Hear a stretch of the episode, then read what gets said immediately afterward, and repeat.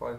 Ähm, was denkt ihr, was ist der, also, weil letztendlich dieses, ähm, was ist meine Vision, was ist meine Mission, was sind die Werte und so weiter und so fort, das ist ja immer so, das wird ja immer so gepredigt, aber wie schafft man es denn dann konkret, dass das wirklich auch in den Alltag kommt und dass es nicht so ein, weil super viele, super viele Unternehmen oder auch insbesondere, ich glaube sogar noch einen Ticken stärker in dem Personal Branding Bereich, irgendwie, dass du dir sagst, ich mache mir mal Gedanken, wie soll das eigentlich sein? Oh, schön, spielst du so ein bisschen was zu rum, zwei Nachmittage, ähm, dann landet das irgendwie im Google Drive oder in, deinem, in deiner Schublade so und dann eine Woche später, ähm, wie, wie, ist denn das mit deinem, ach warte, da muss ich mal kurz nachgucken und dass du es halt wirklich schaffst, dieses, diese, dieses Konzept, was du dir aufgestellt hast, was ja super ist, aber was ja nur etwas wert ist, wenn es wirklich in die Praxis geht, wie schaffe ich das wirklich ähm, nachhaltig auch umzusetzen? Ich glaube, es ist immer total wichtig, eigentlich anzufangen, vom Produkt her zu denken. Also was ich liebe, ist ähm, erst immer zu definieren, stopp, was entwickeln wir hier? Also natürlich ist es die Gesamtmarke, aber möchtest du einen Podcast machen? Möchtest du Einzelcoachings anbieten? Das wäre bei dir sogar noch vor, was ist eigentlich das, lang, das langfristige Ding? Vom Prozess her, oder? Teilweise ja, weil es okay. einfacher ist. Okay. Weil es ist doch erstmal die Frage, wenn ich ins Business gehe, ja, was, was machst also was machst du überhaupt? Weil, weil gerade so dieses Vision, Mission, das ist dieses, ich schreibe zum zehnten Mal meine Vision auf, dann kann ich immer noch nichts bei dir kaufen. Mhm. So. Und ähm, ich glaube, es, es hilft total, da mal sich mal nochmal kurz rauszuziehen und erstmal für sich zu entscheiden, okay, Jahr 2018, was will ich denn machen? Und dann entscheide ich, vielleicht ich will einen Podcast starten und ich würde gerne mein erstes Angebot entwickeln und das ist vielleicht ein Coaching-Paket oder das ist ein Workshop, Punkt. Und dann steht das erstmal.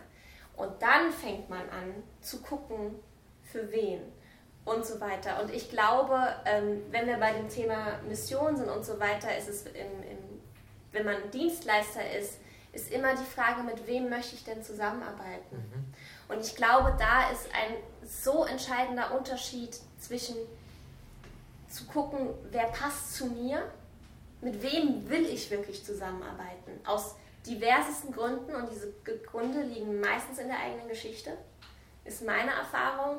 Es gibt sehr, sehr gute Gründe, warum ich mit Coaches arbeite, weil zum Beispiel ich in meiner Geschichte auf Bali in der eigenen Arbeit mit, mit mir selbst, mit Coaches gespürt habe, wie wertvoll diese Arbeit ist. Und ich möchte nicht Coaches helfen, weil gerade jeder Online-Marketer auf seiner Seite steht hat, hey, bist du Trainer, Berater oder Coach, dann, ne? Sondern weil das für mich eine ganz, ganz klare Entscheidung war. Und ich glaube dann aber auch zu gucken, ganz wichtig, welche Zielgruppe ist zum Beispiel auch zahlungsfähig für das Produkt, was ich anbieten möchte. Beispiel, wenn ich sage, ich möchte Jugendliche unterstützen, kommst du wahrscheinlich mit Einzelcoaching-Stunden 800 Euro nicht so weit, weil diese Leute das wahrscheinlich nicht bezahlen können. Das heißt, deine Zielgruppe definiert auch die Art, wie dein Businessmodell aufgebaut ist. Und da musst du wiederum als Person erstmal wissen, wo geht denn die Reise hin? Wie sehe ich mich in meiner täglichen Arbeit? Also sehe ich mich auf der großen Bühne? Sehe ich mich in Einzelstunden?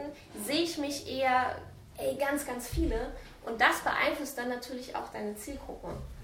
Also von daher, ähm, du hast, äh, es war jetzt so ein kleiner mhm. Ausflug, mhm. aber da erstmal diese Eckpfeiler zu klären. So ein bisschen die Box, ne? in genau, die du das reingießt. So, was sind die verschiedenen Boxen, wo ich genau. eigentlich meine Vision dann so ein bisschen reinschenken kann? Und dann fängst du quasi an, das auszuarbeiten. Und ähm, es ist für mich immer, ich finde es immer ganz schwer zu beschreiben, weil eine Marke ist für mich eine ganz tiefe innere Entscheidung. Es ist die Entscheidung, wer bin ich und was will ich machen und wofür will ich stehen. Und wie kann ich das Außenrum so gestalten, damit es wahr wird. Weil es gibt eigentlich zwei Ansätze. Es, es gibt entweder der Ansatz, ich habe eine Idee, die will ich machen und die baue ich außenrum auf. Oder es geht ja auch zum Beispiel bei Coaching ganz, ganz wichtig darum, oder Beratern, Trainern, wir immer auch zum Beispiel bei Kreativen, dass die Menschen, die da zu dir kommen, dass die zu dir passen. Mhm. Weil ein, einfach kurz aus meiner Story, das, was ich heute mache, das habe ich zwar früher nicht so genannt, da hieß es noch Design Thinking und User Centered Design, aber im Grunde mache ich das, was ich hier heute mache, schon sehr, sehr lange, auch mit meiner Radio-Vergangenheit. Und ich hatte immer ein Problem. Ich hatte immer das Gefühl, die Menschen, mit denen ich zusammenarbeite, die passen nicht zu mir. Ich kann da gar nicht alles aus mir rausholen, was eigentlich in mir steckt. Ich war in einem Umfeld, das mir nicht erlaubt hat, zum Beispiel meine Empathie in dem Maß einzusetzen, wie es eigentlich notwendig ist. Und ich glaube, das sind ganz, ganz tiefe Entscheidungen. Positionierung ist für mich deshalb immer eine innere Haltung. Und wenn du jemanden hast, der nicht weiß, wo es für dich hingeht, reden wir gerade nicht von Zielgruppe, aber wenn du den Entschluss gefasst hast, ich möchte das und das machen, dann kann man das da außen rumbauen und das geht das. Aber wenn du nicht weißt, was du machen möchtest, dann ist das schwer, weil dann ist das Fundament so. Und wenn du ähm, jetzt für alle, die aber auf dem Weg sind und noch nicht genau wissen, wo es lang geht, starten. Das war mein Gurmies Business. Ich habe damals gewusst, will irgendwie selbstständig werden, ich will irgendwie Konzepte machen und es geht irgendwie mal gucken. Und für mich war einfach, okay, mal anfangen, mal loslegen.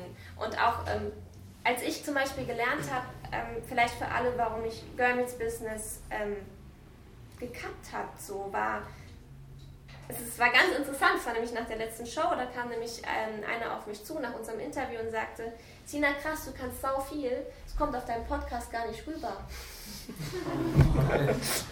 Es war so, bam, bam, in your face. Und das, das war aber total wichtig, mhm. weil für mich klar, das, was ich eigentlich gut kann, das habe ich erstens gar nicht selbst gesehen. Mhm. Und dann, die Leute haben es nicht wahrgenommen.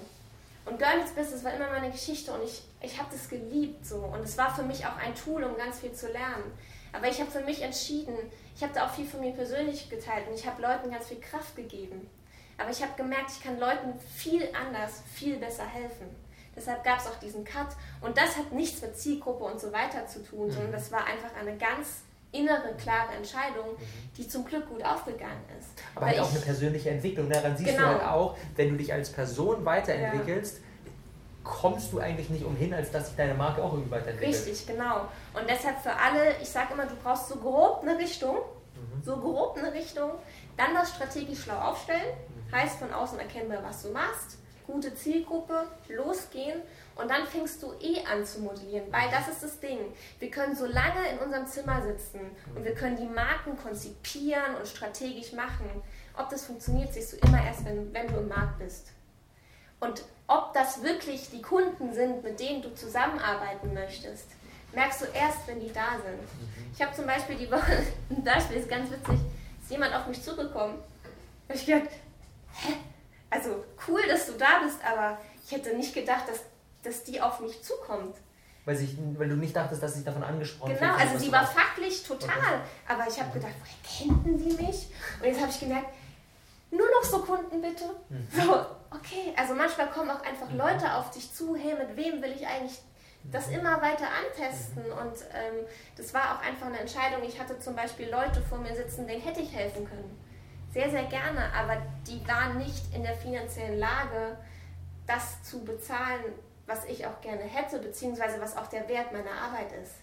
Und da sind wir wieder bei diesem Wert, das zu sehen, was auch die eigene Arbeit wert ist. Mhm. Und da dann zu sagen, okay, dann gibt es vielleicht für bestimmte Personengruppen. Das wäre eine andere Box, ne? Genau, genau, eine andere Box oder eine andere Art von Angebot. Mhm. So nach dem Motto One-on-One-Coaching, mhm. Preis X. Mhm. Für diese Leute, keine Ahnung, Workshop, günstiger, natürlich nicht so tiefgreifend, aber hilft trotzdem für diese Leute. Ähm, und ich glaube, das ist ganz, ganz wichtig, da für sich so einen inneren Kompass zu entwickeln, ähm, um das Ganze auch sozusagen zu tragen. Ähm, und genau, um jetzt dann Long Story Short zu machen, grobe Richtung festlegen, dass man strategisch dann auch irgendwie spitz aufstellen und dann loslaufen und immer wieder Feedback und gucken, ist es noch das Richtige und immer wieder in diesen Fokus. Also Positionierung, Marke, das ist nicht, du machst es einmal, das ist ein immer wieder Prozess. Es ist ein, ich mache das jetzt erstmal ein halbes Jahr und dann gucke ich weiter. Und dann mache ich wieder ein halbes Jahr und dann gucke ich weiter. Und ich glaube, das ist irgendwie so total essentiell, auch nicht zu erwarten, dass es jetzt perfekt sein muss, auch am Anfang. Sondern wie gesagt, grob aufstellen und dann, dann loslaufen. Weil auch, ich sag mal, so viele Dinge passieren, äh, mit denen du gar nicht rechnest. Menschen auf dich zukommen, Möglichkeiten, die du gar nicht einplanen konntest. Und deshalb ist immer dieser erste Schritt in die Sichtbarkeit Ganz, ganz, ganz, ganz wichtig und es ist mir jetzt echt wichtig zu sagen, weil ich weiß, dass es viele, viele Menschen gibt, die machen halt noch die zehntausendste Ausbildung. Mhm. So. Und noch den zehntausendsten Extraschein so. Und du kannst immer noch mal drüber gehen. Ähm, und ich nehme mich da nicht aus. Ne? Also ich, in mir ist auch immer noch teilweise eine Perfektionistin. Ähm, aber da einfach zu sagen, ich springe jetzt Und ähm, ist es klar, was ich mache und ich mache mich damit jetzt sichtbar. Und ob das klar ist oder nicht, das merkst du ziemlich schnell. Mhm. Es ist einfach, wenn dich jemand fragt auf der Party, und was machst du? Und wenn du da nicht wirklich was hm, eher so hm, ist, dann weißt du, meine Marke ist nicht klar. Mhm. Okay, nochmal rangehen. Mhm. Und das immer weiterentwickeln. Ich glaube, das ist ein Stück weit, also je nachdem, welchen Ansatz man da ein bisschen ja. wählt, ähm, äh, hängt davon ab, wo stehen wir eigentlich auch gerade als Person in unserem ja, Leben. Also ich glaube, wenn Brain Effect das erste Projekt ge gewesen wäre, was du hier in deinem Leben gemacht hast, dann wärst du da wahrscheinlich ganz ja. anders angegangen. Hättest du nicht Klar. gesagt, okay, machen wir drei Monate und jetzt mhm. machen wir, dann ist das perfekt so, sondern dann, dann wählst, also ich bei mir, als ich das erste, erste Business gestartet habe, ich hatte 23, irgendwie startest du mit einer Sache, dann machst du es anderthalb Jahre, dann machst du wieder ein bisschen neu, ein bisschen neu, ein bisschen neu und so weiter und so fort. Mhm. Und jetzt glaube ich, irgendwann, so in den nächsten Jahren, komme ich an einen Punkt, wo ich sage, okay, wenn ich jetzt was Neues anfangen würde, dann würde ich es wahrscheinlich direkt vom Start so angehen und dann wüsste ich, das funktioniert, weil du irgendwie auch die Erfahrung halt einfach mitnimmst. Total. Und Sie hat was Richtiges gesagt, ähm, total Richtiges. Ähm, die Marke verändern, kann sich auch verändern. Halt, ja. Wie sich die externen Rahmenbedingungen verändern, halt, kann sich die Marke verändern. Und ich glaube, der erste Schritt, ne, wir sind vollkommen einig, der ist das Wichtigste, egal ob du jetzt eine eigene Marke und Coach werden möchtest oder deine eigene Personal Brand kreieren möchtest oder ob du Unternehmen aufbauen möchtest, Entrepreneur werden möchtest, wie auch immer. Das ist einfach wichtig, den ersten Schritt zu machen. Und ähm, man kann natürlich die erste Marke auch so ein bisschen als MVP sehen, also ähm, Viral Product, also letztlich als Test und mal gucken, kriege ich ein Feedback, kriege ich ein Feedback da draußen eigentlich, ähm, gibt es viele Möglichkeiten, was wir zum Beispiel regelmäßig machen. Wir testen auch zum Beispiel neue Produktdesigns mit Facebook Response Testing. Das bedeutet, wir nehmen Produktdesign, ähm, und nehmen einen Namen, äh, geben den an Facebook raus, ohne Brain Effect draufzuschreiben und gucken nur, wie die Kunden reagieren. Und je mehr. Ohne Brain Effect draufzuschreiben? Ohne Brain Effect genau, draufzuschreiben, sondern nur an den einzelnen Produktnamen. Und wenn wir zum Beispiel ein neues Produkt launchen okay. und sind uns nicht sicher, ob das jetzt, ähm, sagen wir mal, ähm, ähm, Simple Energy Shot oder irgendwie ähm, Energy Flow heißen soll. Okay. Dann überlegen wir uns natürlich, ja, wir haben alle eine Meinung, aber im Endeffekt ist der Kunde ja richtig. Wie kann ich diese Meinung validieren, datengetrieben validieren? Mhm. Das heißt, ich nehme einen Facebook-Artikel als Beispiel, also eine Werbeplattform, mhm. macht Brain Effect raus einfach, damit die Leute auch nicht irgendwie von abgelenkt werden ja. und gebe das Ganze raus einfach, nicht in unsere Community, sondern raus an alle möglichen Leute okay. und gucke, auf welchen Namen am meisten reagiert wird. Und das kann ich natürlich mit Farben machen, das kann ich mit allen Sachen machen. Und das kann ich auch mit einer Marke machen. Das heißt, ich kann auch eine Marke erstmal dort draußen testen, mhm. bevor ich sie wirklich rausbringe. Ja. Im kleinen Bereich, ich frage erstmal meine Freunde, ja, ähm, vielleicht noch besser sage, ich mache möglichst viele Tinder-Dates, erzähl ihnen allen deinen Pitch halt, ja. Und wenn die das halt nicht nach 10 Sekunden verstehen, was du machst, ja, dann. Nächste Date. ja. Ähm, genau, da, da kriege ich einen ungefilterten Response nämlich mal, ja, meistens zumindest. Und ähm, Genau, oder dann nächster Schritt vielleicht eine größere Community sprechen und dann das Ganze wirklich mal digital testen. Hey, das Internet gibt uns die Möglichkeiten dafür, also sie auch nutzen. Nicht viel Euro, 200, 300 Euro da drauf, ein Markendesign da, ein Markendesign da und mal schauen, wie er reagiert. Und ich kriege ja bei Facebook sogar die Daten. Ich kriege ja die Daten über Demografie. Mhm, ja, wer soziologisch will, also sind das Frauen, die da eher drauf klicken? Sind das Männer, die klicken? Wie alt sind die eigentlich? Wer liked mich? Ja? Wer lacht drüber vielleicht auch? wer reagiert überhaupt? Mhm. Und alles darüber kann ich natürlich auch Testings machen. Und deshalb, ja, was du gesagt hast, rausgehen, erster Schritt machen, testen und dann nach adjustieren oder dass eine Marke wahrscheinlich das Ganze irgendwie ähm, dann nach ein paar Jahren auch sich mit der mit dem gesellschaftlichen Veränderung dienen muss, ist auch klar. Mhm. Und ein BMW, die sind, positionieren sich heute anders, als dass sie sich vor ein paar Jahren positionieren. VW spätestens nach diesem Skandal jetzt auch, ja. Und ähm, in allen Bereichen gibt es noch eine Veränderung. Das ist natürlich auch normal. Das beste Beispiel eigentlich, wie, wie smart es ist, wirklich auch äh, alle Komponenten irgendwie da zu, zu split-testen, ist eigentlich Tim Ferriss. Der hat ähm, die, ähm, die, sowohl das Coverdesign als auch den Namen vom, von der Vier-Stunden-Woche, was jetzt so der riesen Millionen-Bestseller geworden ist, was jetzt so seine Karriere ins, Lau ins Laufen gebracht hat, hat er komplett über, ähm, über Ads getestet. Er guckt, okay, welche Bilder kommen gut an, welche Namen kommen gut an, fügt das zusammen und das packt er letztendlich auf sein Buch, anstatt zu sagen, oh, es fühlt sich gut an, machen wir mal. Und ich glaube, das war einer der Erfolgsfaktoren, warum das Ganze einfach gut rumgegangen ist, weil Leute direkt mit relaten konnten, sowohl vom, vom visuellen her als auch irgendwie vom, was verbinde ich mit dem Namen her. Genau. Und da gibt es Internet super Möglichkeiten für wirklich wenig billig Geld ganz genau zu machen. Mhm. Und das kann man mit einem äh, Buchdesign machen, also wer da draußen ein Buch schreibt, das kann man mit irgendwie Farben, Logos machen, das kann man aber auch mit seinem Message machen halt. Ne? Irgendwie, wenn man es schafft, die Message irgendwie auf eine Punchline runter zu reduzieren, ja, irgendwie, ich, ähm, wir haben am Anfang das Beispiel irgendwie der Liebeskummer-Coach und so weiter. Ähm, wenn das halt klappt mit einem Logo, halt, dann kann ich das testen, ob das irgendwie gut in der Zielgruppe ankommt und ob das besser ankommt als jetzt irgendwie ähm, ähm, der Liebeskummerheiler als Beispiel ja, oder irgendwie äh, der Liebeskummerhelfer, ähm, wie auch immer. Mhm, mhm. ich würde gerne noch zum Abschluss über ein Thema sprechen, was ich auch extrem spannend finde, und zwar das Thema Konkurrenz. Mhm. Ähm, würdet ihr die These vertreten, dass je besser unsere Marke ist, desto weniger Gedanken müssen wir uns um Konkurrenz machen oder desto weniger Konkurrenz haben wir vielleicht sogar?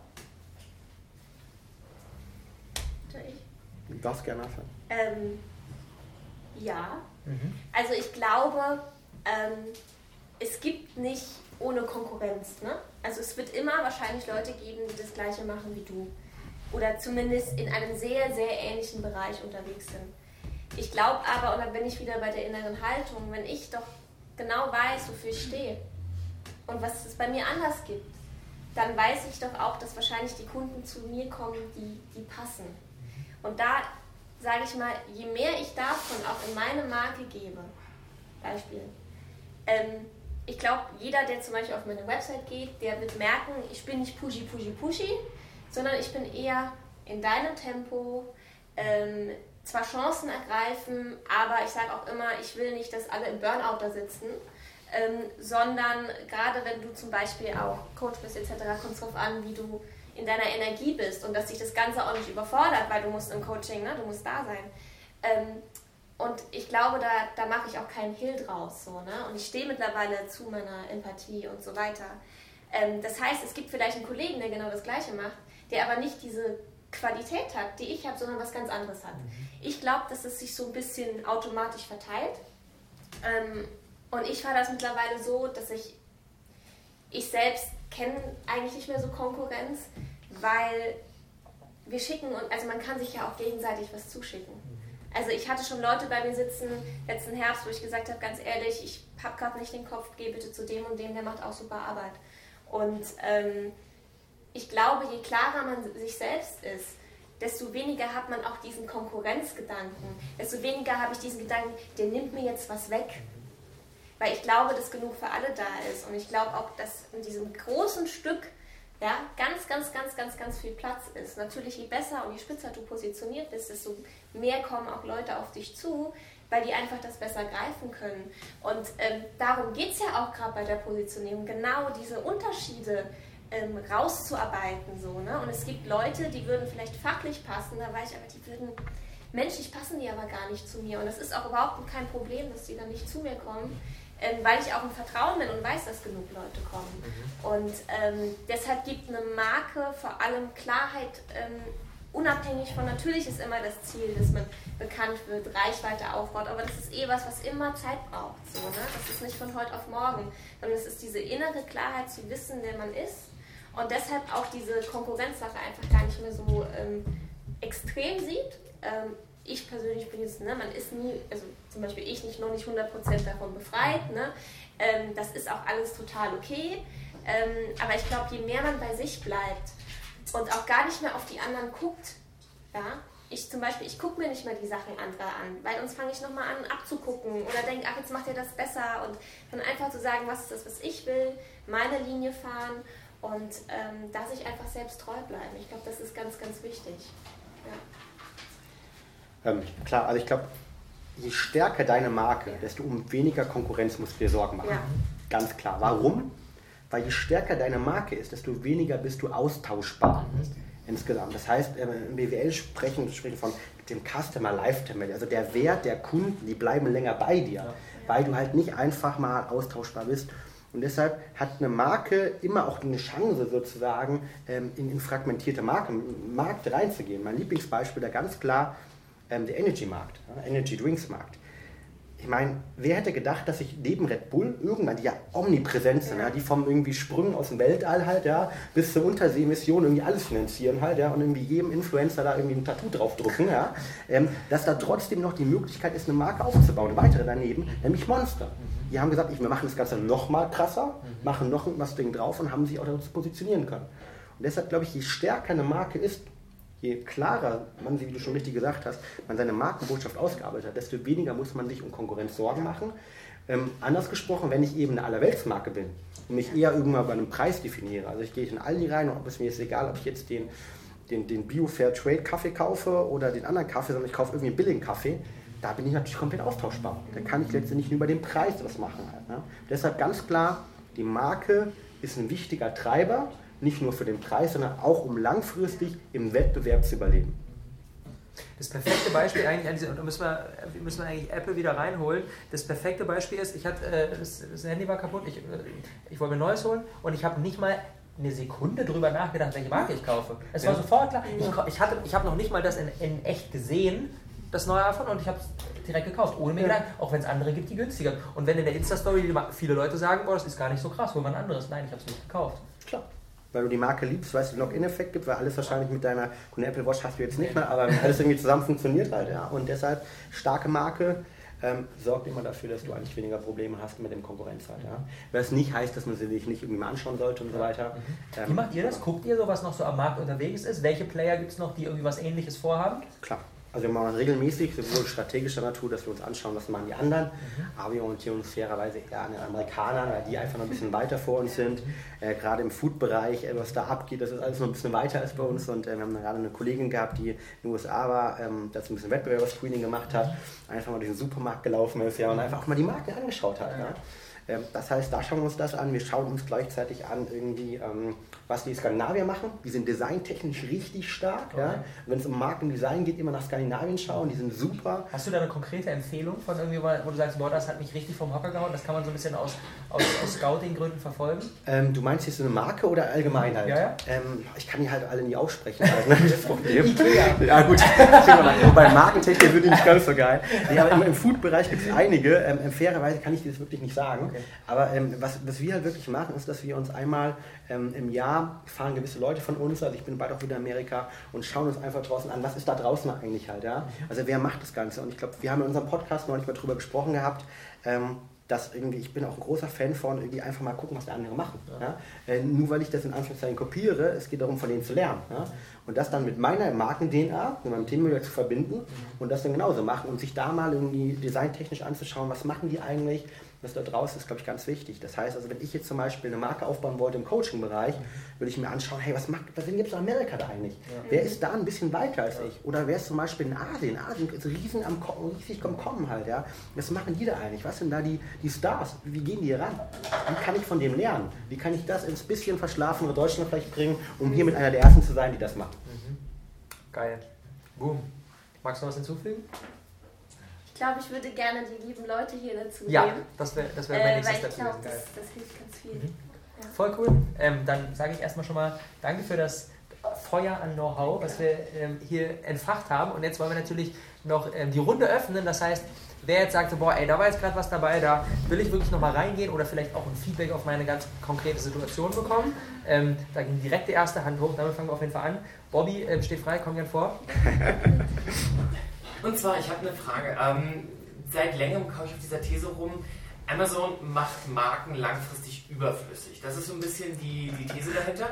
Und zwar, du hast das Beispiel genannt mit dem, mit dem Marmeladenglas. Also ich gehe da hin, ich kann es im Prinzip nicht kosten, ich habe keine konkrete Bewertung, ich entscheide anhand dessen, was ich da gerade sehe und wie es irgendwo positioniert wird. Bei Amazon, ich gehe da rein, Beispiel Tennisschläger meinetwegen, ich habe jetzt etablierte Marken, aber ich habe auch irgendwelche FBAler, wo ich mir denke, habe ich noch nie gehört. Dann gucke ich, okay, preislich ist es in Ordnung, gehe in die Bewertung rein, schaue, ah ja, der ist ja richtig gut und dann kaufe ich das Ding. Und das ist für mich so ein bisschen die Frage, jetzt Bezug auf, auf E-Commerce, wie wichtig ist da noch dieses Branding? Oder geht es tatsächlich mehr darum, ich muss eine gute Darstellung haben und ich muss ein Top-Produkt haben und dann verkauft sich das? Das ist so ja, die Frage, mit der ich gerne. Ja, geile Frage. Darf ich sie beantworten? Das ist ganz genau eine Sache, mit der ich mich täglich beschäftige, weil wir auch viel bei Amazon haben und äh, dort auch ähm, noch eine andere Marke haben, wo wir aktiv sind.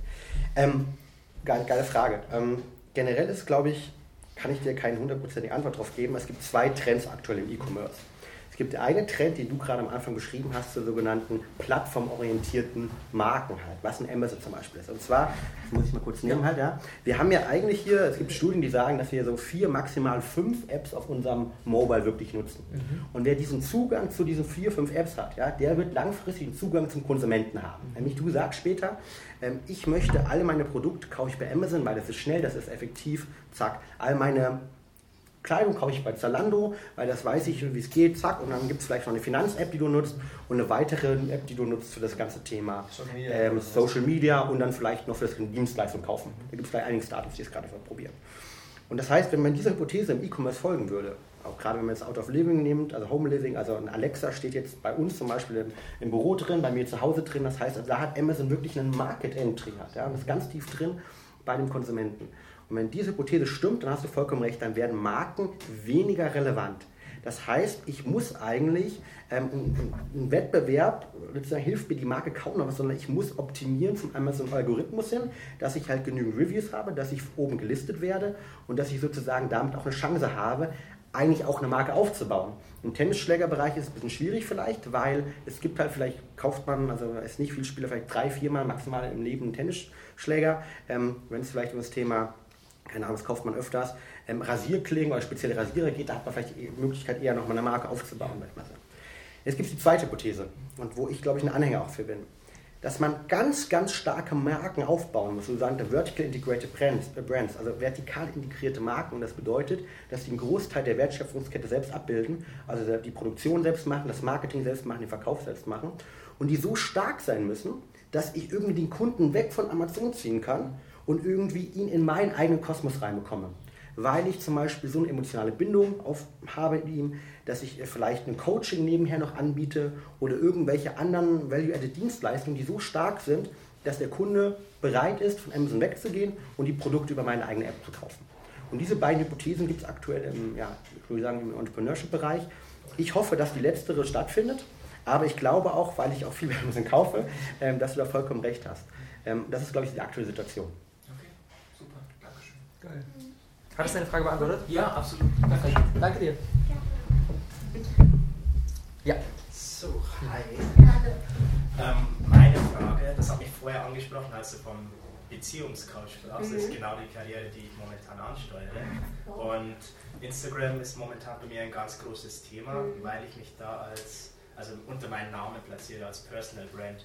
Jetzt habe ich momentan den Konflikt, mhm. Wortspiel, mich als Konfliktlöser zu platzieren ähm, aber habe dann Angst, dass mein Name völlig untergeht. Also die Frage ist, also ich möchte mich eigentlich als Personal Brand durchsetzen. Gibt es da irgendwelche Faktoren, die auf jeden Fall mitspielen müssen, dass das gelingt dann am Ende des Tages? Ähm, ich glaube, es ist eine ganz kurz, wie heißt du überhaupt? Stefan. Stefan, okay, Sorry. super. Ähm, ich glaube, ich werde jetzt gerade keine hundertprozentige Antwort geben können, weil das eine ganz tief liegende Markenentscheidung ist. Nämlich die Entscheidung ist, möchtest du mit diesem Thema sehr, sehr lange stehen und wie sicher bist du dir mit diesem Thema? Oder sagst du eher, hm, mal gucken, äh, wo es noch so ein bisschen hingeht. Das Ding ist, wenn du natürlich keine Personal Brand aufbaust und vielleicht hier kurz zur Definition, wenn du nicht mit deinem eigenen Namen stehst, sondern mit einem anderen Namen, ist es natürlich von außen viel, viel einfacher, dich einzuordnen. Wer du bist und wofür du stehst. Wenn du allerdings sagst, hm, ich fange jetzt erstmal damit an, aber glaube, dass ich mich noch weiterentwickeln könnte in diesem gleichen Thema, heißt im Beziehungsthema, dann könntest du ja auch erstmal sagen, ich bin Steffen, richtig? Stefan, genau. Stefan, der Konfliktlöser. Also, dass du, dass du quasi beim Personal Branding ist quasi wichtig, für was stehst du und dass du ein Thema mit dir besetzt und mit deinem Namen. Und die Frage ist quasi nur, unter welchem Namen läuft dann die gesamte Marke? Und ähm, das ist gerade, also ich würde dir gerade eigentlich echt gerne eine Antwort oder eine Lösung geben, aber das ist halt wirklich einfach ähm, eine tiefgreifende Entscheidung. Und ich glaube, was einfach wichtig wäre, wäre zu gucken, zum Beispiel, wenn du sagst, der Konfliktlöser, für wen löst du Konflikte? In welchem Rahmen löst du Konflikte? Und ich sag mal, in welcher Situation sind die Leute, mhm. wenn sie zu dir kommen? Weil, sagen wir erstmal so, den Leuten ist erstmal egal, wie die, also wie die Marke heißt. Es ist erstmal nur wichtig, wer bist du und was bietest du an. Und dass das ganz, ganz klar ist. Also lenk vielleicht gern mal so immer den, den Blick in der Kommunikation, ist eigentlich immer einträgt. Der Moment, wo du Instagram anmachst, geht es nicht um dich. Der Moment, wo du ein, das Podcast-Mikrofon anmachst, geht es nicht um dich, sondern es geht immer um diesen Menschen, der da gegenüber sitzt. Und es geht immer darum, wie kannst du diesen Menschen am allerbesten helfen. Von daher überleg einfach, wie muss es aufgebaut sein, damit die Menschen, die du erreichen willst, das von außen erkennen. Und wie können die sehen, ah, das bekomme ich da. Und der Rest, wie sich das entwickelt, das wird sich, glaube ich, mit der Zeit auch ergeben. Hat dir das geholfen oder ist noch. Hilft, ja. Ja. Ähm, die Frage ist nur, wie es mit der Namensgebung weitergeht, aber Mhm. der Sinn ist übergegangen. Ja. Ich, Danke. ich, ich, will, ich will auch noch einen kurzen Punkt ergänzen. Ähm, ich glaube, es gibt, ähm, es gibt es gibt nicht die universell perfekte Lösung, aber es gibt für, jeden, für jede Ja. Person eine gute Lösung. Und ich Ja. meine, im Prinzip ein für mich persönlich sehr, sehr faszinierendes Beispiel ist Calvin Hollywood, weil Calvin Hollywood es schafft, ähm, auf einer Facebook-Seite und auf einem Instagram-Account gleichzeitig ähm, Instagram-Marketing-Trainings zu verkaufen und Fotografie-Workshops. Was halt eigentlich komplett unterschiedliche Themen sind, was total crazy ist. Und ganz ehrlich, wenn er morgen noch einen Fitnesskurs rausbringen würde, würde es auch funktionieren, weil die Leute wegen ihm als Person da sind. Er aber trotzdem spitz reingegangen ist, am Anfang gesagt, ich bin der Photoshop-Künstler. Das ist halt das Ding, ne? Du machst halt erstmal dir den Namen in einem Bereich Ja. und irgendwann sind die Leute so sehr da, dass sie sagen, boah, ich finde die Person so cool, die ist so unverwechselbar. Natürlich der Name, also ist ja nicht sein echter Name, der Name hat natürlich auch noch einiges dazu beigetragen und so, aber irgendwann ist, ähm, ist es so unverwechselbar, dass du im Prinzip die Person viel mehr wegen der Person verfolgst, mehr so ein Star-Ding, würde ich mal sagen, anstatt wegen dem, was ich konkret als Gegenwert davon bekomme. Ähm, und ich glaube, dass das ein langfristiger Weg ist, der in Zukunft immer noch stärker wird. Das siehst du auf Instagram sehr, sehr stark wie dann verschiedenste Influencer, die einfach als, als Person irgendwie so interessant sind, dass du sagst, okay, das, das, das, ähm, das finde ich cool. Und ob die mir da jetzt einen, einen Proteinriegel placen oder ähm, irgendwie ein Journal oder was auch immer, finde ich irgendwie alles erstmal cool, weil ich die Person cool finde. Ich glaube, dass das ein Weg ist, der in Zukunft immer äh, auch stärker wird. Was natürlich auch ein Stück weit passen muss zu dir als Person. Also je, je, ähm, je ungewöhnlicher und aneckender du vielleicht auch als Person bist, desto einfacher kann dieser Weg, glaube ich, funktionieren. Dazu halt, ne, er als Typ, der Dialekt, der Name, Kevin Hollywood und so weiter, da sind viele Dinge drin, die erstmal erstmal sehr unique sind. Und wenn du sagst, okay, ich heiße Paul Müller und bin eher so ein bisschen so, ja und nö, dann funktioniert dieser Weg wahrscheinlich eher schwierig und dann musst du gucken, ähm, was ist erstmal dein Einstieg in das Thema. Ja. Darf ich dazu gerade noch was ergänzen? Ich glaube, das ist ähm, ein, ein Satz oder zwei Sätze sind, die für mich so klar waren ähm, von, von Ehrenfried und Brigitte Konter-Bomberg. Und die schreiben in ihrem Marketinggenerator, erst schaffen die Produkte die Marke und dann die Marke die Produkte. Das heißt, wenn du anfängst, interessiert sich, Entschuldigung für diesen Ausdruck, keine Sau für dich. Sondern es geht erstmal darum, wie kannst du anderen Menschen helfen? Und das auszubauen und immer darauf zu gucken, wie kann ich anderen Menschen helfen, wie kann ich anderen Menschen helfen, welche Produkte, welche Produkte. Die sollen natürlich mit dir im Einklang sein, das ist ganz, ganz, ganz, ganz wichtig. Aber es geht immer darum zu kommunizieren, was gibst du anderen. Und dann entwickelt sich daraus vielleicht irgendwas. Und da ist es einfach schlau, ähm, von der Ausrichtung her das ganz, ganz spitz zu machen und zu sagen, wo ist etwas, was es vielleicht noch nicht so gibt vom, vom Produkt her. Wenn du jetzt schon, also wenn ich sage vom Produkt, dann meine ich ähm, zum Beispiel der Konfliktlöser. Das gibt es wahrscheinlich noch nicht so oft. Also das ist schon sehr smart gemacht, dich auch so zu nennen. Du, nicht, dass du sagst, ich bin Beziehungscoach, sondern ich bin Konfliktlöser. Für wen? Welche Konflikte? Und das einfach mal. Vielleicht noch eine Sache, die ich anfügen will. Und ich habe natürlich im Personal Branding absolut nicht die Ahnung. Das heißt, ich komme jetzt hier von der Produktseite kommt, aber für dich vielleicht trotzdem als Gedankenanstoß. Überleg dir, ob du dich auch noch in zwei, vier Jahren mit diesem Namen sehen kannst. Ja. Weil wenn du jetzt, ich glaube, deine Frage ist ja, soll ich Konfliktlöser als Name so ein bisschen nehmen und soll ich da jetzt Ja. vorangehen? Und da würde ich sagen, überleg dir ganz genau, ob du dich da in zwei oder vier Jahren Ja. sehen kannst, weil ich kenne ganz, ganz viele Unternehmen wieder, das kann ich in me- meinen Beispielen, die angefangen in einem Bereich und irgendwann gemerkt haben, hey, der Bereich ist eigentlich zu klein für mich. Und äh, ich kann mit diesem Bereich nicht das eigentlich verkaufen, wo ich hin möchte. Ich kann das Produkt nicht anbieten, weil der Kunde glaubt mir das nicht. Und wenn du vielleicht irgendwann sagst, okay, ich könnte mir auch vorstellen, Business Coaching anzubieten. Oder ich könnte mir vielleicht sogar irgendwie ähm, Happiness, Wellness Coaching anbieten, was auch immer halt, ja.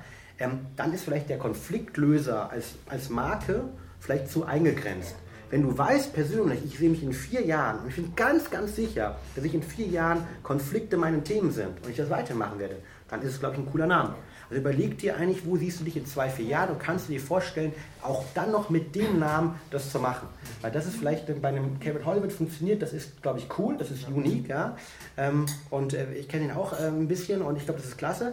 Aber es ist auch kein Gesetz und Ja, die Frage ist ja auch, ne, irgendwie würde man es anders machen, wäre er noch erfolgreicher, wenn er halt sehr, sehr dezidiert irgendwie ähm, noch breiter halt wäre. Und er kommt ja mittlerweile durch den Namen Kevin Jeder, jeder muss auch jeder für sich erstmal definieren, was ist für mich Erfolg. Genau. Ist für mich Erfolg zu sagen, ich verdiene die meiste Kohle, dann macht Kevin Hollywood, glaube ich, nicht das Richtige. Ist Erfolg, möglichst viele Facetten, die mich interessieren, in mein Business reinzubringen, dann ist Dann er erfolgreich. ja. Also ich glaube, das muss auch jeder für sich selber wieder gucken, was ist das, was ich eigentlich möchte. Genau.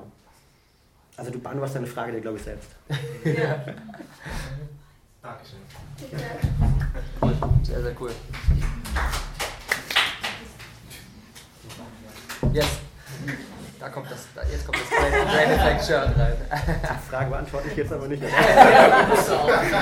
Aber wann kriege ich eigentlich die nächste Gehaltserhöhung? Ähm, ja, äh, und zwar habe ich gerade so ein bisschen das Problem, ich habe in den letzten 15, 16 Monaten rund um meinen Podcast und das Coaching eine Marke aufgebaut, mich jetzt aber persönlich einfach weiterentwickelt und merke gerade, dass ich das, was die Marke aktuell kommuniziert, dass ich einfach nicht die Leute anspreche, die ich eigentlich ansprechen will, mit dem, wo ich mich jetzt selbst hin entwickelt habe. Macht es Sinn, unter demselben Namen sozusagen so eine Art Rebranding zu machen? Oder ist es schwer, die Emotionen, die die Leute mittlerweile mit der Marke verbinden, aus dem Kopf rauszukriegen und neu zu kommunizieren, zu sagen, hey, das ist jetzt das, wofür die Marke steht? Das ist stark, ich habe sonst auch eine Idee. Ja. Ähm, also ich glaube, ähm, ich glaube, dass das ein lang, lang, langfristiger Prozess ist. Ich merke das auch bei mir. Ähm, ich habe 2013 mit dem Rohkost einmal eins gestartet, habe Anfang 2015 damit aufgehört und ich würde sagen, noch so ein, vielleicht sogar anderthalb Jahre später sind immer noch super viele Leute auf mich zugekommen und ich war immer noch der Rohkost-Robert. Es hat mega lange gedauert. Ich habe ich hab, ich hab ein Jahr, anderthalb Jahre, ich habe nicht mehr Content zu dem Thema, ich habe nichts mehr dazu erzählt und trotzdem ist dieses Bild noch in den Köpfen drin. Das heißt, ich glaube, wenn du wirklich sagst, ich mache ein ganz anderes Thema, was ich gemacht habe, ist das mega langfristig. Äh, Jetzt passiert das eigentlich so wie nicht mehr. Irgendwie drei, drei Jahren irgendwie ist das jetzt angekommen.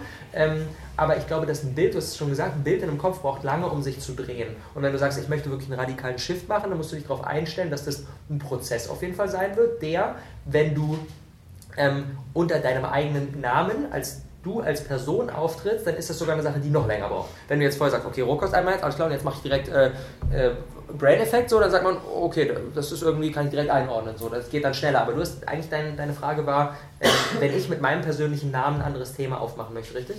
Genau, also die Brand ist, also im Prinzip alles, was ich mache, läuft mehr oder weniger nicht unter meinem persönlichen Namen. Aber ich glaube, die Leute assoziieren das einfach eins zu eins mit meinem Namen. Okay. Und du willst jetzt quasi aber unter dem Namen, der nicht dein Personennamen ist, ein anderes Thema reinbringen? Genau, die Sache ist, dass ich am struggeln bin, so, ich finde den Namen halt geil. Ich tue mir schwer dabei, mich von dem Namen zu trennen. Glaube, dass das neue Konzept im Prinzip auch unter dem Namen laufen kann, bin mir aber eben nicht sicher, ob es machbar ist, einfach so diesen mentalen Shift bei den Leuten hinzubekommen, zu sagen, hey, ähm, das war's jetzt und äh, das ist jetzt das, wofür ich stehe. Aber du hängst an dem Namen, weil du den Namen geil findest und nicht, weil der Name besonders gut zu der neuen Ausrichtung passt. Wahrscheinlich eher ersteres, ja. Wie ist der Name? Wie ist der Name? Project Freedom. Ist auch ein geiler Name. Also es ist, ähm, um da mal kurz einzusteigen, ich finde, es ist eine super heavy Entscheidung. Ich stand genau für diese Entscheidung. Und ähm, ich glaube, wie Robert sagt, eine Marke hat auch ein gewisses Bild. Ich glaube, ich würde mal gucken, wer von diesen Leuten, die gerade da sind, würden auch das feiern, was jetzt dann kommt. Und dann einfach zu sagen, Leute, neue Ausrichtung, neuer Cut und so weiter. Ich glaube, es geht auch darum, wie sehr willst du diesen Cut? Wie wichtig ist es nach außen hin etwas Neues zu haben? Bei mir war es damals von Gordons Business, ähm, war es ganz, ganz, ganz, ganz wichtig für mich, davon wegzukommen, aus verschiedensten Gründen, weil bei mir der Name zum Beispiel nicht gepasst hat mehr. Ähm, von daher glaube ich, man kann eine Marke umwandeln. Es braucht allerdings Zeit, es muss überall stehen. Und ähm, das ist auch so ein Ding, so die Leute, die dann nicht mehr bei dir bleiben wollen, die gehen ja dann. Und die Neuen kommen. Also von daher ähm, forsch da einfach nochmal für dich rein, wie viel Überschneidung da auch ist. Wenn es jetzt, sage ich mal, ein komplett neues Thema ist, also was jetzt überhaupt nichts mit dem zu tun hat, was da ist. Mach mal konkret, was ist die gerade die Überlegung? Ja. Was ist gerade bisher passiert und was soll es werden? Okay, also bisher ist es halt wirklich so, also der ganze Podcast zum Beispiel an sich ist super breit gefächert, das ganze Thema Persönlichkeitsentwicklung, mhm. Project Freedom, der Claim war bisher immer so, mehr Freiheit und selbstbestimmtes Leben. Und jetzt habe ich mich halt selbst weiterentwickelt, geht auch, ähm, deswegen bin ich wahrscheinlich auch bei Brain Effect gelandet, äh, immer mehr in diese High-Performance-Richtung. Ähm, wie kann ich mehr erreichen mit Fokus auch wirklich auf so High Achiever. Mhm. Und das passt halt überhaupt nicht zu der Zielgruppe oder geringfügig nur zu der Zielgruppe, die ich bisher so aufgebaut habe mit dem Podcast. Aber das wäre mir jetzt erstmal persönlich egal, sondern die Entscheidung ist jetzt erstmal, was passiert mit dem. Also letztendlich, im Prinzip, ich habe hab genau das gleiche gemacht. Ich habe einfach das Thema gewechselt. Also das Thema zu wechseln ist generell eine Sache, die, die ist immer machbar, aber die Entscheidung, die du jetzt treffen musst, ist, passt Project Freedom zu der neuen Ausrichtung? Ja. Und was ist deine Antwort? Wahrscheinlich schwer. Die Frage ist, jemand, der Project Freedom hört, liest, assoziiert er dein Thema und andersrum. Ja. Der erfährt hier High Performance und so weiter und dann liest er Project, Project Freedom und sagt er dann so, hä? Oder sagt er, ja, geil. Ja, das ist, glaube ich, die Frage, die du für dich beantworten musst. So. Ja. Cool.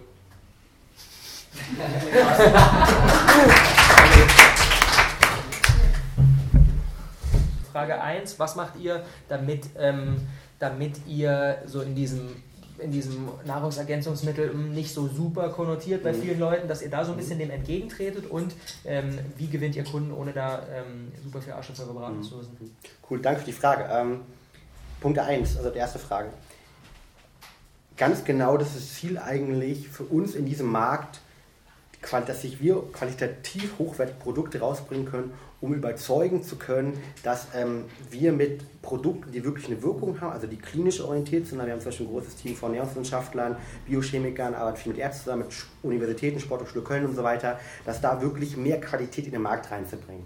Ähm, wir haben eine Sportlerin, äh, die Michael Ossengard, Olympiateilnehmerin, die mir gesagt hat zu mir, Fabian, Lebensmittel, Sportlernahrung, Nahrungsergänzungsmittel, die sind Vertrauenssache.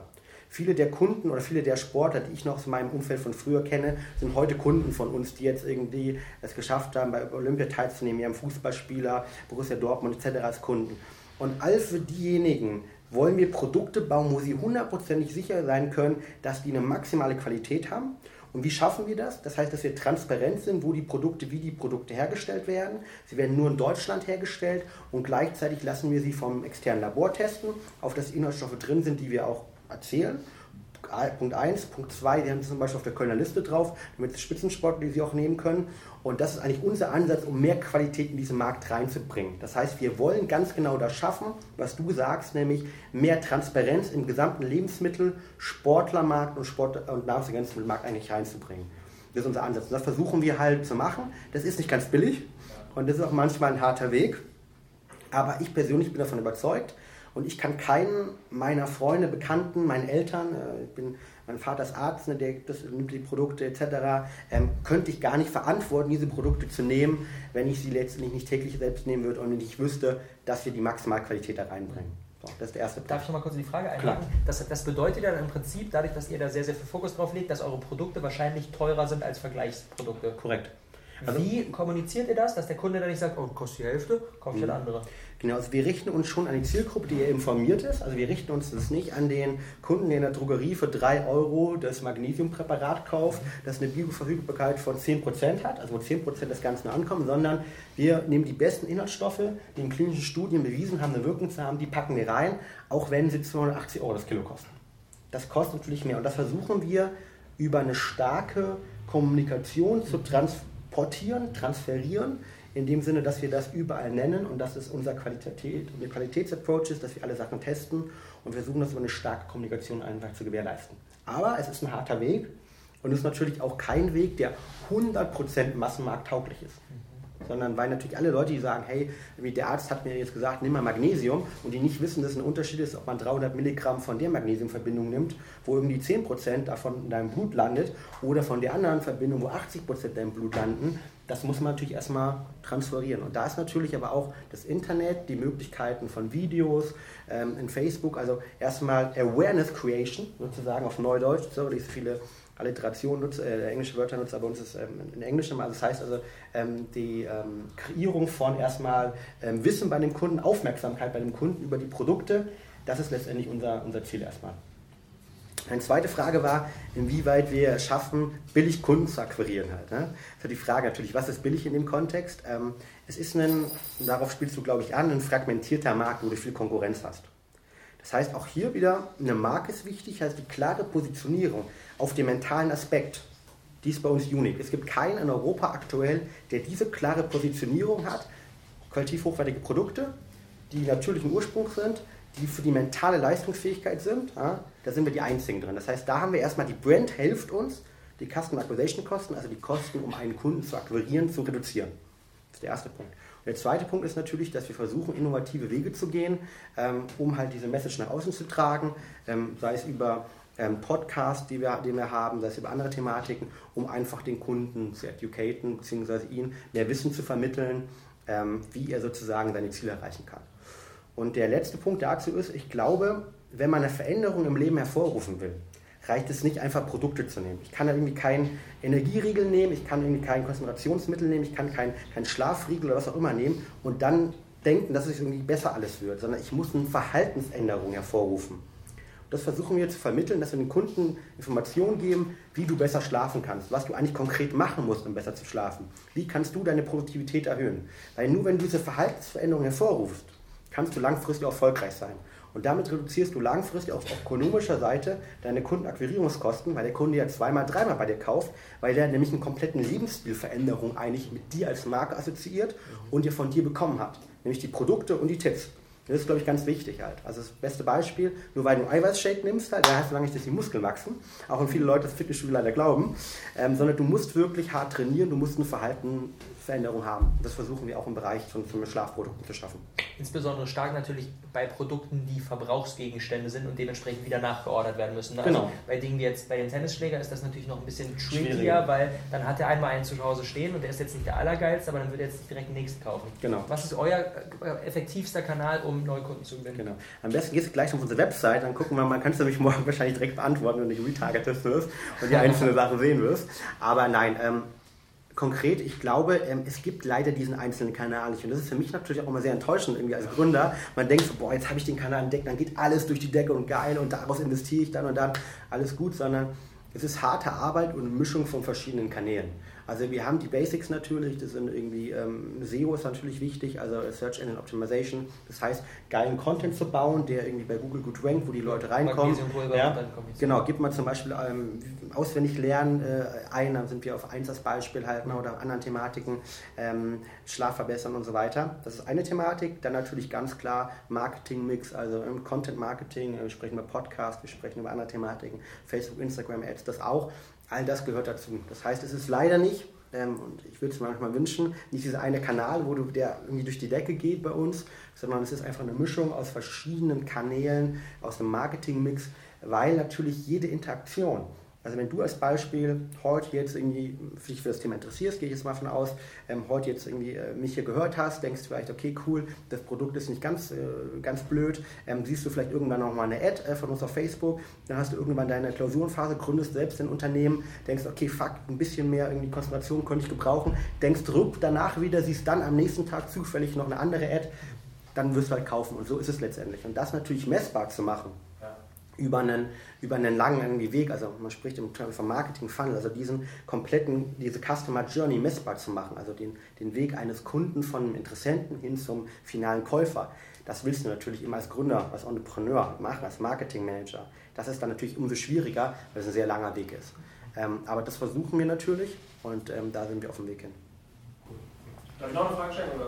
Hau raus ähm, auch das Influencer-Thema, ich finde es total spannend, dass ihr mhm. so super viel Mikro-Influencer arbeitet. Ich habe das bei Instagram selber gesehen. Mhm. Also, eine junge Dame, die irgendwie durchs Eis taucht, ein, äh, mhm. Kickerspieler oder so, mhm. das ist schon sehr, äh, sehr breit gestreut. Mhm. Äh, incentiviert ihr die nur dadurch, dass ihr eure Produkte, sagt ihr mal, kostenlos zur Verfügung stellt? Seid ihr da trotzdem hohe Budgets, obwohl die nicht so eine hohe Reichweite haben? Wie ist eure Strategie? Genau, also ganz klar ähm, eher Mikroinfluencer ähm, in dem Kontext über einen Mehrwert generieren. Also viele von denen kommen auf uns zu, wir sagen halt, ich finde die Marke cool, ich beschäftige mich mit dem Thema. Mhm. Ähm, Influencer an sich ist ein richtig krasser Bereich meiner Meinung nach, der ähm, leider extrem teuer ist und irgendwie den wir uns auch ähm, in vielen Bereichen nicht leisten wollen, nicht leisten können vielleicht auch manchen Sachen. Und ähm, das heißt, wir wollen da auch keine Umsummen, irgendwie 5.000 oder 7.000 Euro für irgendeinen ähm, Influencer ausgeben. Und ähm, die Marke ist ja auch, oder die Produkte sind erklärungswürdig. Ne? Also ich kann jetzt nicht irgendwie, ich kann jetzt nicht diese drei Sekunden den Mehrwert artikulieren, die ich dir vielleicht beim Eiweißshake artikulieren könnte, weil jeder dort draußen weiß mittlerweile, dass jeder in Fitnessstudio geht, irgendwie Eiweiß irgendwie für Muskelaufbau abnehmen, habe ich schon mal gehört. Und das ist natürlich sowieso schwierig über einen kurzen Weg von Instagram, also wo man irgendwie kurze Attention hat. Das heißt, was wir machen ist, wir versuchen die Leute eher langfristig zu binden. Viele von denen kommen auf uns zu und über die langfristig, über eine Education das Ganze zu vermitteln, dass wir auch die Produkte, die erklärungsbedürftig sind, vermitteln können. Das heißt, um das Ganze mal auf die Metaebene zu bringen, für jeden dort draußen, der erklärungswürdige Produkte hat, mhm. ist es, glaube ich, ganz, ganz wichtig, dass man versucht, Kanäle zu wählen oder auch Nutzer, Influencer, wie man es auch mal nennen möchte, hat, die auch die Produkte auch weitergeben können, die diese erklären können. Und es bringt halt nichts, irgendwie so einen Beauty-Shot zu haben, eine Beauty Queen, die halt irgendwie hier post und ähm, im Zweifel irgendwie ähm, ein Typ, der Muskeln oder sie, die den Hintern irgendwo hinhält und sagt, hier, cooles Produkt, by the way, das ist mein Körper. Sondern es muss ein Mehrwert artikuliert werden und es muss dieses Produkt erklärt werden. Und das können nur eigentlich Fans oder die sich damit beschäftigt haben. Das heißt, darin ja auch wieder eigentlich der Wert quasi nicht zu sagen, okay, ich gebe jetzt mal ein paar Euro für einen Post aus, sondern eigentlich zu sagen, wie kann ich irgendwie Leute finden, die eine starke Überlappung haben mit meiner Message und dann im Idealfall Influencer, mit denen man sagt, okay, wir arbeiten jetzt mal für drei Monate zusammen, um einfach ein langfristiges Ding zu machen. Du gehörst eh zur Zielgruppe, du hast eh Bock drauf. Ähm, um eben diese Education auch irgendwie sinnvoll vorantreiben zu können. Total. Also als Beispiel, wir haben neulich äh, eine Schauspielerin gehabt, die in dem Bereich super aktiv ist und wir haben halt gesehen, die kauft ständig bei uns an. Mhm. Und die macht halt ihre, umsonst hat die Postings gemacht. So, und dann machen wir natürlich, wenn wir das sehen, dann sagen wir natürlich, okay, ich checke einmal, oder unsere Mitarbeiter ähm, im Customer Service, die checken einmal pro Woche, wer kauft eigentlich einen, sind irgendwelche berühmten Namen drunter, die man mal gesehen hat. Im Marketingbereich wird, man, wird Instagram gecheckt, okay, gibt es da irgendwelche Sachen, die wohl verlinkt werden, der eine größere Reichweite hat. Und dann gehen wir natürlich auf die Leute zu. Und das ist natürlich am geilsten, wenn du jemanden hast, der deine Produkte schon feiert, der tief drin ist, der zwei, drei, vier Mal bestellt hat, denen zu sagen, pass mal auf, geil, dass du die Produkte so toll findest, kann ich dir vielleicht noch ein persönliches Coaching geben, die Produkte erklären, was ich gerne mache bei Spitzensportler zum Beispiel und dann denen irgendwie ähm, ähm, nochmal ein Coaching gebe etc. und die die Produkte besser erkläre und über Schlafoptimierung spreche und so weiter und dann eventuell sagen, pass mal auf, du kriegst die Produkte auch in Zukunft umsonst, wir würden uns einfach freuen, dass ganz genau das, was du vorher schon gemacht hast, noch machst, plus jetzt hast du meine Erklärung noch bekommen, du kannst die Produkte noch mehr sozusagen feiern, noch mehr erklären und Content mehr liefern. Und das ist der Weg, der funktioniert. Das ist aber ein Weg, der nicht von heute auf morgen funktioniert. Das ist ein Weg, der langfristig ist und deshalb sind wir auch nicht die Marke, die jetzt draufdrückt irgendwie und äh, langfristig, ähm, äh, kurzfristig erfolgreich ist, sondern es ist ein langfristiger, harter Weg und jeder Kunde, jeder Influencer, jeder, der deine Produkte feiert, ist ein Gewinn, aber das ist, tut wirklich viel Aufwand, äh, benötigt viel Aufwand, um sozusagen dahin zu kommen. Mhm. Vielen Dank. Gerne. Coole Fragen. Ja. Kommst du vor? Ja. Jetzt bin ich gespannt.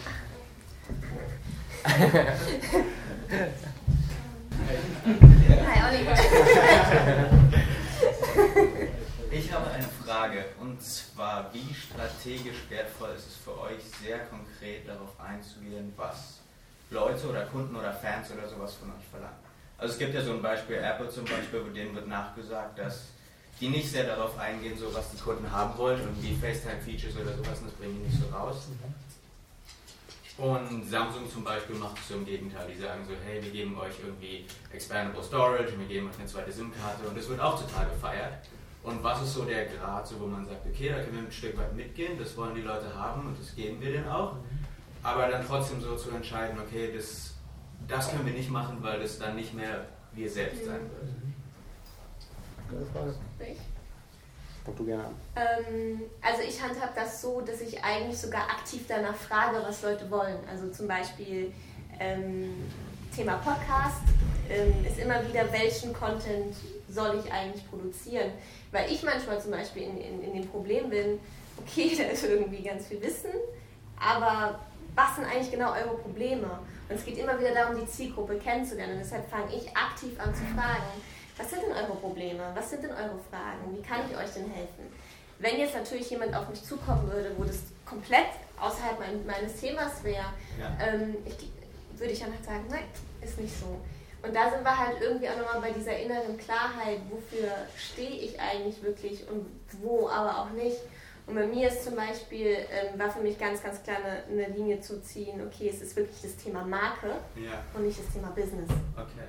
Mal ganz klar für mich, also wenn Leute zum Beispiel in Businessfragen auf mich zukommen, sowas wie, wie, ähm, wie soll ich meine Preise zum Beispiel gestalten, sage ich, no, not my topic. So. Also ich glaube, es ist ganz wichtig, ich bin nicht Expertin für, für everything so. Und ich glaube, es gibt auch viele Themen, die da dran sind. Also ja. da einfach auch zu gucken, was kann ich so, was ist, was ist das Versprechen, was ich wirklich geben kann. Und bei mir zum Beispiel ist es so, ich kann das Versprechen Thema Podcast geben. So, das kann ich wirklich. Und im Thema Marke ist bei mir auch noch, da bin ich gerade noch so zu gucken, wo ziehe ich die Grenze und wo nicht. Weil ich glaube, es gibt halt ganz, ganz, ganz viel Wissen und mir ist ganz, ganz wichtig zu schauen, was kann ich auch wirklich garantieren. Also von ja. daher, wenn ich innere Klarheit immer fragen, immer Feedback aufnehmen, weil ich meine, das ist ja auch, deshalb macht man es, wenn man den Leuten helfen will. Ja. Aber auch merken, ähm, das ist ganz interessant, weil du das sagst, weil ich hatte hier ein, zwei Sachen im Gespräch, wo ich jetzt gerade auch überlegt habe, Moment, Sina, ist das eigentlich gerade mein Bereich? Mhm. Wo ich gerade eben gemerkt habe, stopp, mhm. Sina, zu ein, zwei Sachen habe ich was eingeworfen, wozu ich eine Meinung habe, mhm. wo ich selbst auch ausprobiere, wo ich aber sage, stopp, aber da bin ich keine Expertin dazu, sondern das sind andere Menschen. Mhm. Und ich glaube, ähm, das kommt auch wiederum nur durchs Testen raus. Und ich glaube, das ist ganz, ganz wichtig, um wieder zu gucken, was ist wirklich gut. Also long story short, Feedback immer einnehmen, ja. aber immer nur gucken, was kann ich auch ähm, verantworten. So, ne? Gerade in einer ähm, ja, in einer Zeit, in der ähm, man ein E-Book liest und man mit ganz viel Marketing und Marke auch ganz viel, sage ich mal, ich will es nicht kaputt machen kann, aber ich glaube, es ist einfach, ich bin Mensch, mir ist Qualität wichtig und ähm, nur das versprechen, was man kann. Und wenn man merkt, man kann es nicht, auch sagen, mhm. stop, that's not my business. Ja, ja sehr, sehr cool. Ähm, wie machen wir das? Also ich würde sagen, erstmal jedes Kundenfeedback ist ein Geschenk. Ja. Und jedes Kundenfeedback solltest du wahrnehmen, aufnehmen und notieren. Mhm. Erst recht, wenn du gerade am Starten bist. Nämlich, wenn du gerade rausgehst, wir haben darüber gesprochen, du gründest eine Marke, gründest ein Unternehmen, ihr macht die ersten Schritte, dann wollt ihr dieses Feedback eigentlich vom Kunden haben und wollt dieses Feedback bekommen irgendwie. Ähm, das ist, glaube ich, ganz wichtig. Dann im zweiten Teil, wenn man ein bisschen gewachsen ist, dann ist es definitiv so, dass Kunden für uns in dem Kontext auch die besten Produktmitentwickler sind. Ja. Weil sie natürlich einem nochmal Feedback geben. Und ich meine, du hast, ein, finde ich, kann ich ganz offen äh, sagen, ganz geiles Feedback gegeben zu einem Produkt. Du meinst, geiles Produkt, aber die Verpackung ist ein bisschen viel eigentlich, Fabian. Es ist nicht ein bisschen viel Verpackung in dem Produkt drin. Und das haben wir schon öfters gehört. Und jetzt verändern wir die Verpackung und machen die Verpackung kleiner, weil sie wirklich zu, zu viel Papier einfach ist. Wir wollten damals die Idee, möglichst ein bisschen größer, ähm, zeigt Value, zeigt Wert und jetzt verkleinern wir ein bisschen. Also dies aufzunehmen ist wichtig. Du hast aber noch was ganz Wichtiges gesagt eben, und zwar, du hast von Kunden gesprochen und nicht Kunde. Genau. Und da ist, glaube ich, extrem wichtig zu differenzieren. Ist es ein Kunde, der was von dir einfordert? Ja. Spätestens, wenn du eine große Marke bist, ist ja. beim dritten Step. Ja. Oder sind es die Kunden? Wenn es die Kunden sind, dann kann man sich überlegen, ob man eine Veränderung haben will. Mhm. Aber du kannst kein Product-Feature für einzelne Kunden entwickeln. Das funktioniert nicht.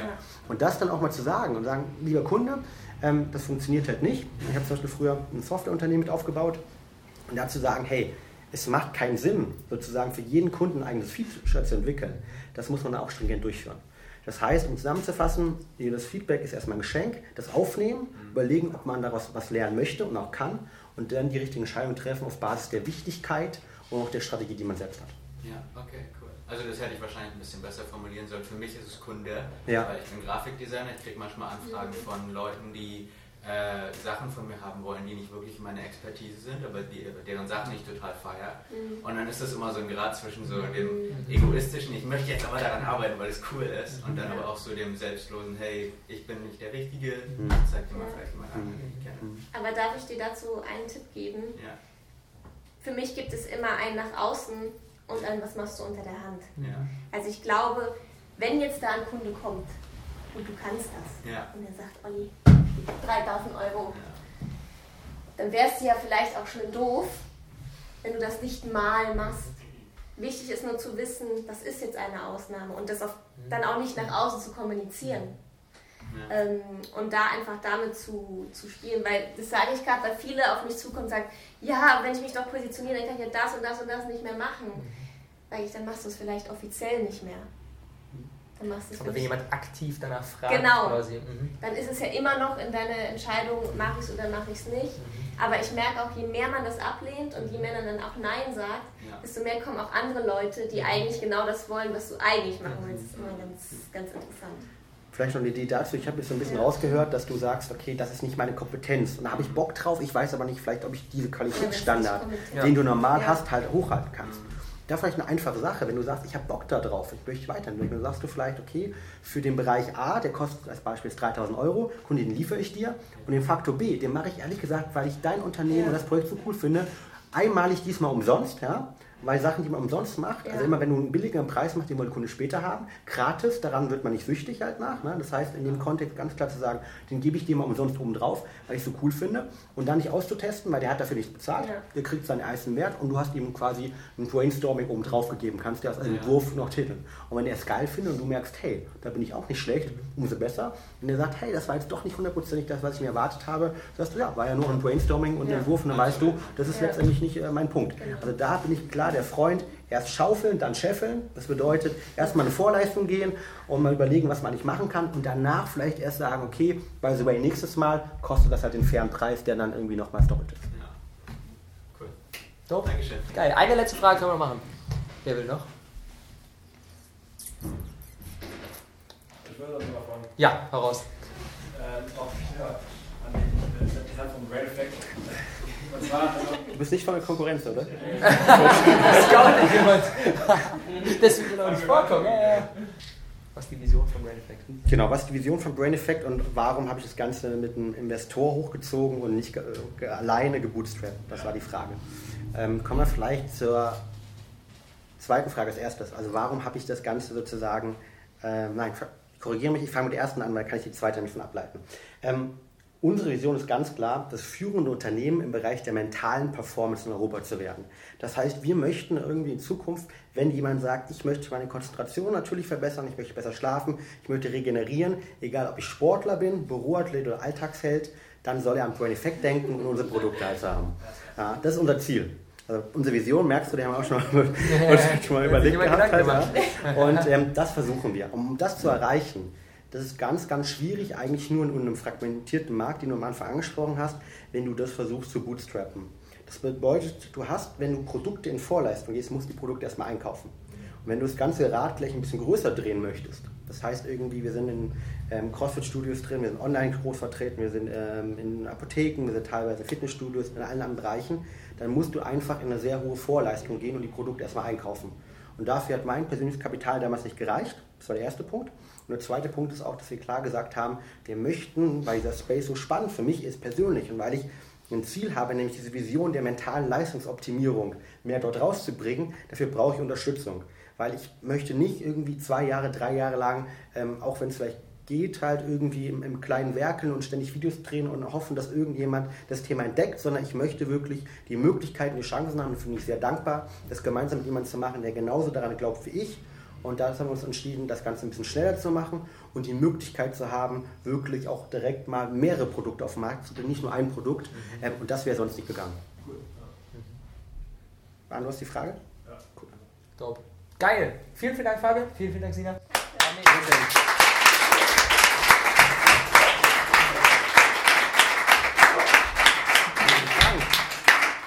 Danke für die coolen Fragen bei der Geil. Jetzt haben wir noch was Kleines vorbereitet.